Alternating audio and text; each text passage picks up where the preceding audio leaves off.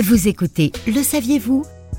Un podcast produit par l'Indépendant et proposé par Diane Laloum.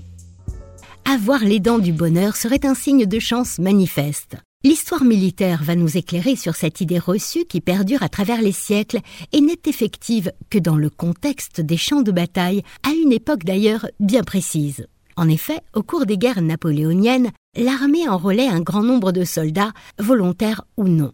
Pourtant, lors du recrutement, ceux dont les deux dents de devant présentaient un écart étaient réformés. Pour comprendre l'éviction de ces profils dentaires atypiques, l'explication réside dans le chargement de l'arme.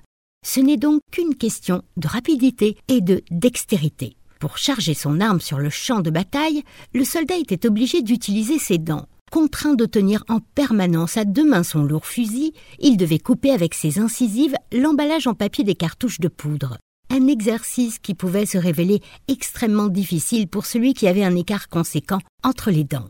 C'est pourquoi les hommes aux dents écartées furent déclarés inaptes au combat. Ils avaient donc le bonheur d'échapper à la guerre, et ce, grâce à leur sourire.